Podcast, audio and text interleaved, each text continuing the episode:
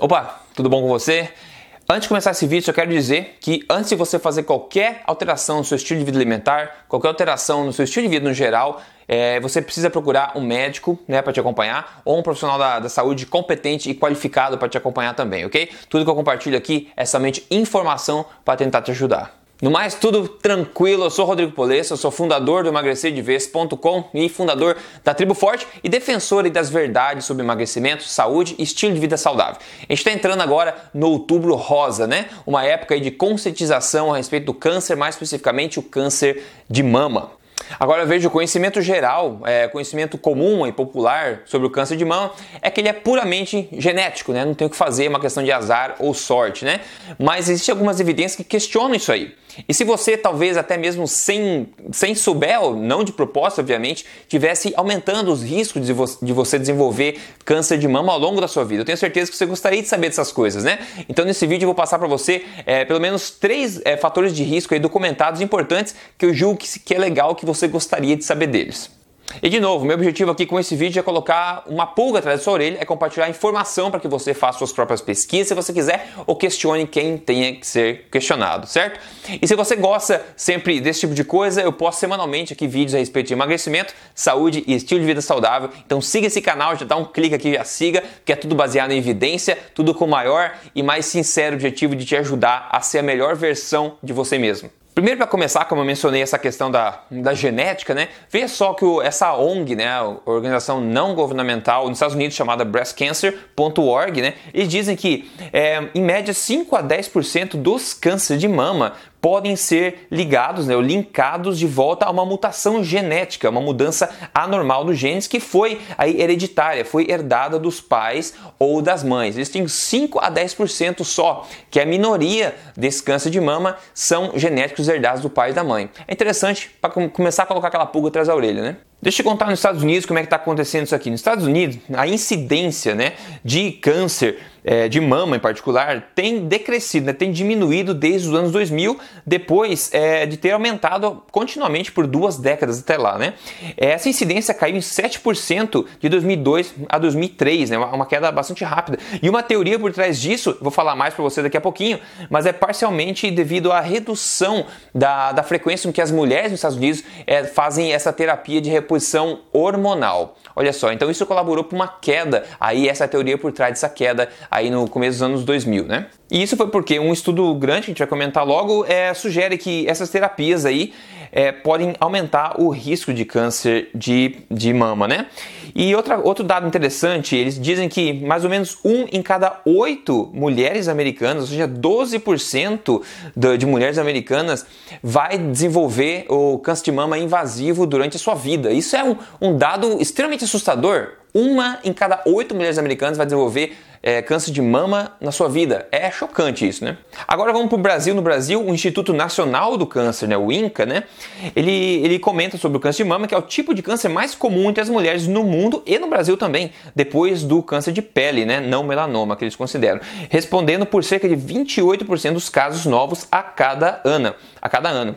Em 2006, o INCA disse que a estimativa de novos casos de câncer de mama no Brasil é de 57.960 casos. 76% de aumento entre os anos de 1979 e 2004. E aí, olha só, de 2012 a 2013, o INCA é, ele disse que deverão ocorrer 52.680 novos casos de câncer de mama por ano, com risco estimado de 52 mulheres a cada 100 mil que vão desenvolver risco de câncer de mama.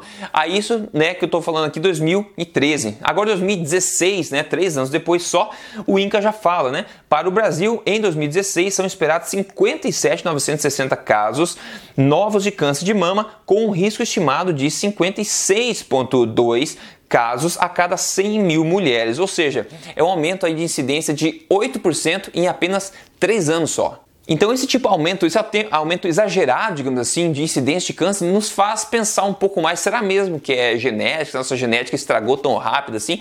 Ou será que é alguma coisa que a gente está vendo, está fazendo nosso estilo de vida tá, pode estar tá influenciando nesse aumento aí, né? Existe uma teoria muito forte hoje no mundo, né, de pesquisa nutricional, é, entendendo o câncer como uma doença metabólica, assim como diabetes metabólico, obesidade metabólico, problemas cardíacos ou metabólicos, talvez o câncer também seja mais um galho dessa mesma árvore de doenças metabólicas.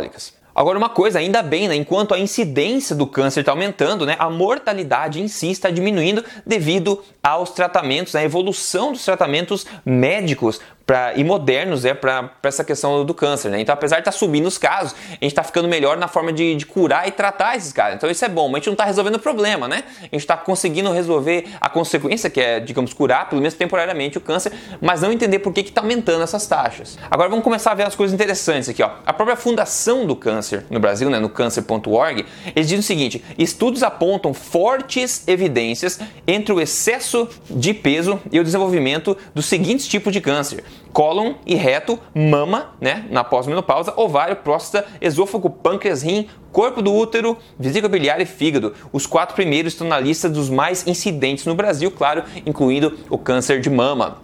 Olha só, tá na própria Fundação do Câncer dizendo que a obesidade está fortemente relacionada às, ao risco, às chances de você desenvolver câncer de mama. Agora veja só, obesidade é um dos galhos da síndrome metabólica. Qual que é o outro? Diabetes tipo 2 também é outro galho da síndrome metabólica, né? Parece que essa teoria realmente está tá tendo mais pistas por trás dela. Veja, por exemplo, esse estudo aqui que foi publicado em 2015, né, um estudo recente, eles concluíram, né? Os nossos achados sugerem que diabetes, né, pode é, de, é, deixar as pessoas predispostas a um câncer de mama mais agressivo, né? Que pode contribuir aí para uma maior chance de morte por causa do câncer de mama, né? Então, uma forte associação entre diabetes e pessoas com câncer de mama.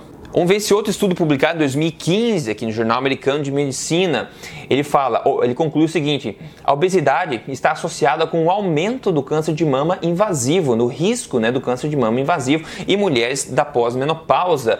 E esses achados é, clinicamente significam né, que nós devíamos nos motivar para prevenir a obesidade. Novamente, mais evidência: diabetes relacionado com câncer, é, é com câncer, né, é, obesidade relacionada com câncer. Mas você pode pensar, tá, mas eu tenho peso normal, né? Eu não sou diabético, digamos assim. Porque a gente sabe que existem é, pessoas consideradas saudáveis que estão num peso normal, digamos assim, né? Por isso consideradas saudáveis, mas metabolicamente elas não estão saudáveis, né? Então, será que já testaram isso na, na ciência também? Já testaram se pessoas, apesar de estar com peso normal, né, não são obesas, terem risco aumentado por causa dos problemas metabólicos que elas vivem? Sim, já testaram isso é, no estudo também publicado em 2017, é super atual esse estudo. Eles concluem: nossos achados sugerem que mulheres na pós-menopausa que são metabolicamente não saudáveis têm um risco aumentado de câncer de mama, apesar do índice de massa corpórea ser normal. Ou seja, apesar dessa pessoa não estar acima do peso, não estar obesa,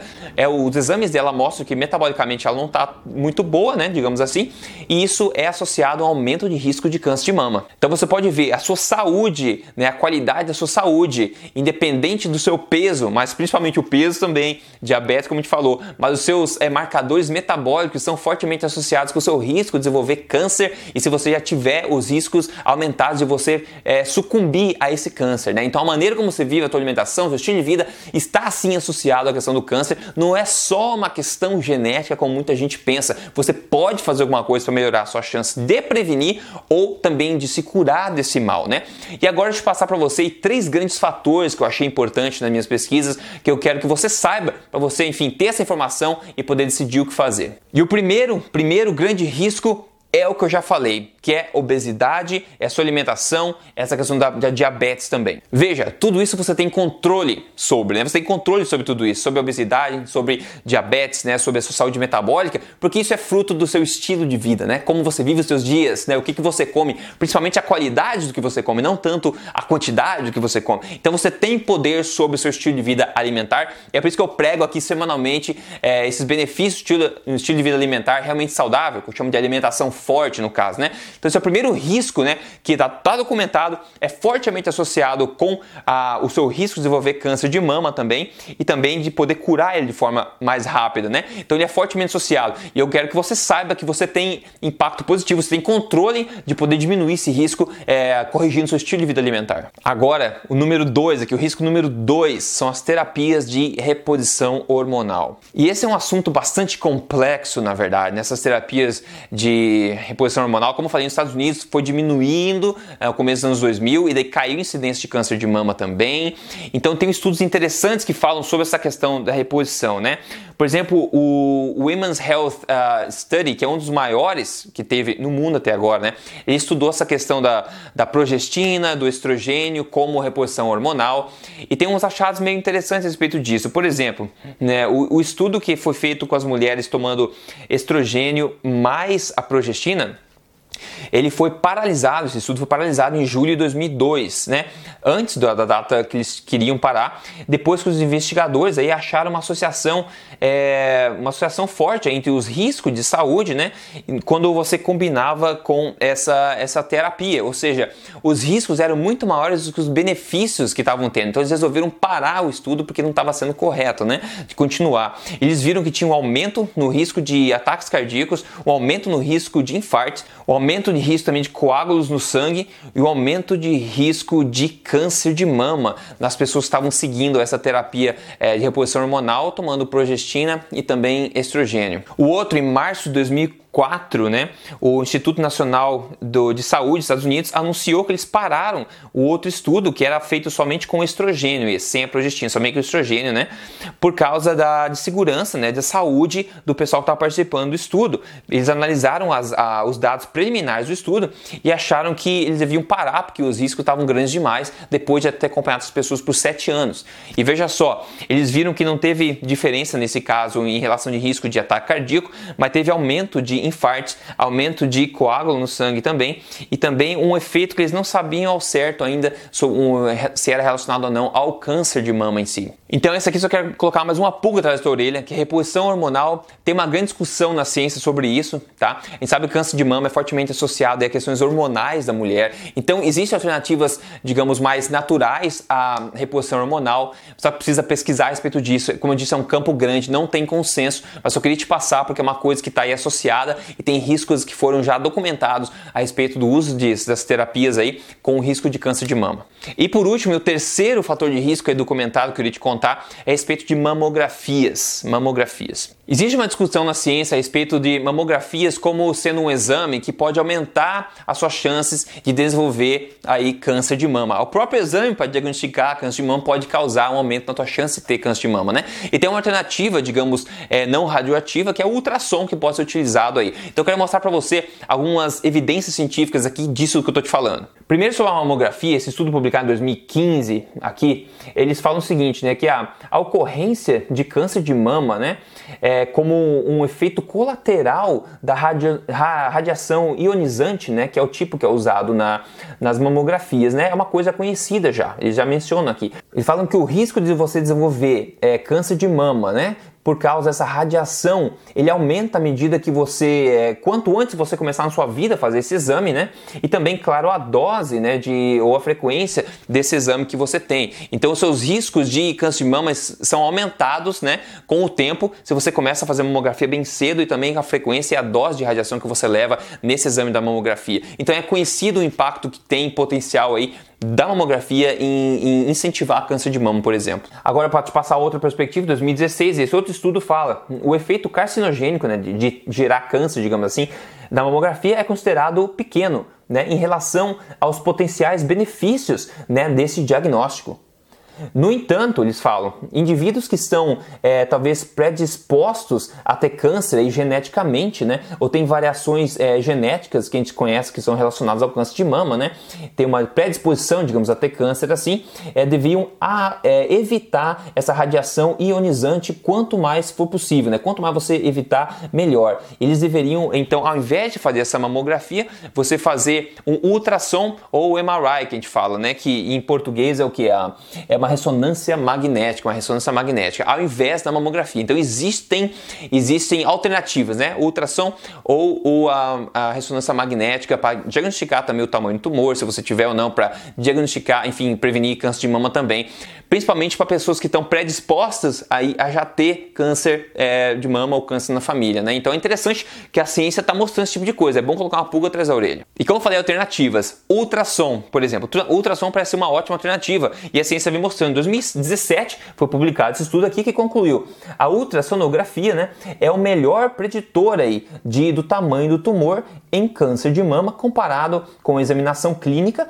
com a mamografia e também com a ressonância. Então existe é, evidência aí mostrando que o ultrassom é uma ótima ferramenta aí e não tóxica, não radioativa nesse caso, para você investigar câncer de mama. E esse outro estudo fala a mesma coisa, 2017, publicado, eles concluem esse estudo demonstra a sensibilidade superior do ultrassom para câncer de mama em mulheres com idade abaixo de 40 anos. Olha só. Entretanto, os resultados mostram que a mamografia digital tem um, um importante papel complementar. Então, muitas, muitos estudos fazem o diagnóstico também com ultrassom e mamografia ao mesmo tempo, né? Os usam, quer dizer, mais de um método ao mesmo tempo para se certificar de algum problema, para diagnosticar o tamanho do tumor, caso você já tenha, por exemplo, tumor também. Então esses são três fatores aí que eu queria te passar que eu acho que são importantes você ter em mente, que tem documentação científica já do impacto dele, a associação deles com a incidência de câncer de mama. E agora, e se você já tiver câncer de mama, infelizmente? Bom, como eu falei no começo do vídeo, você tem que procurar o médico mais competente que você pode achar, a pessoa mais qualificada que você pode achar para te acompanhar nisso aí. Só que eu posso passar é informação, coisa que eu gostaria de saber também se eu tivesse na mesma, mesma situação. Uma recomendação bacana que eu, que eu gosto é o, o livro Cancer as a Metabolic Disease. Ele é pelo, foi escrito pelo Thomas Seyfried, Dr. Thomas Seyfried, lá de, de Boston, que inclusive é, eu entrevistei ele, tem uma entrevista que eu fiz aqui no, no YouTube, no canal do Emagrecer de Vez, com o Thomas Seyfried, falando sobre câncer. Eu sugiro fortemente que você procure aí é, Câncer Emagrecer de Vez no YouTube, você vai achar essa conversa, tá legendada em português se você não fala inglês. Mas o Thomas Seyfried é um grande defensor, um grande estudioso aí a respeito dessa teoria do câncer como uma doença metabólica, ou seja, não só genético, mas como o impacto do que você faz na tua vida pode potencializar a sua chance de ter câncer e como você pode também aumentar a sua chance de cura é, modificando seus hábitos, estilo de vida também, estilo de vida alimentar também. E claro, minha última dica aqui é para você focar em ser o mais saudável que você pode ser. A gente vive num mundo que é tóxico o suficiente, então tudo que a gente pode mudar, a gente tem o poder sobre né, essas coisas, é melhor que a gente faça, bote em prática, principalmente ajudando com a alimentação. Primeiro de tudo, a alimentação é uma das coisas que mais tem impacto no nosso dia a dia, né? Então, como é que eu, eu posso ajudar? É dando essas informações que eu estou dando aqui, é fazendo vídeos como esse que eu estou fazendo para você hoje com essas informações, porque você tem que tomar atitude, tá? Eu posso ajudar também a corrigir seus hábitos de vida alimentar, é seguindo uma alimentação forte através do meu programa de emagrecimento que eu desenvolvi passo a passo, chamado é, programa Código Emagrecer de Vez. Você pode conhecer ele, entrar lá dentro, ver o que, que você acha e ter certeza que ele vai te ajudar a construir o melhor estilo de vida saudável alimentar possível e te ajudar a você a viver na sua melhor forma possível, melhor forma física e com saúde e energia de sobra. Dá uma olhadinha lá, ver o que, você acha é código emagrecerdevez.com.br. Milhares de pessoas já entraram lá dentro, já tiveram resultados incríveis, tenho certeza que vai ser útil para você também, ok? Então é isso aí, a gente se fala na próxima semana. Eu espero que essas informações tenham sido úteis para você e sente-se à vontade para compartilhar. grande abraço, até lá.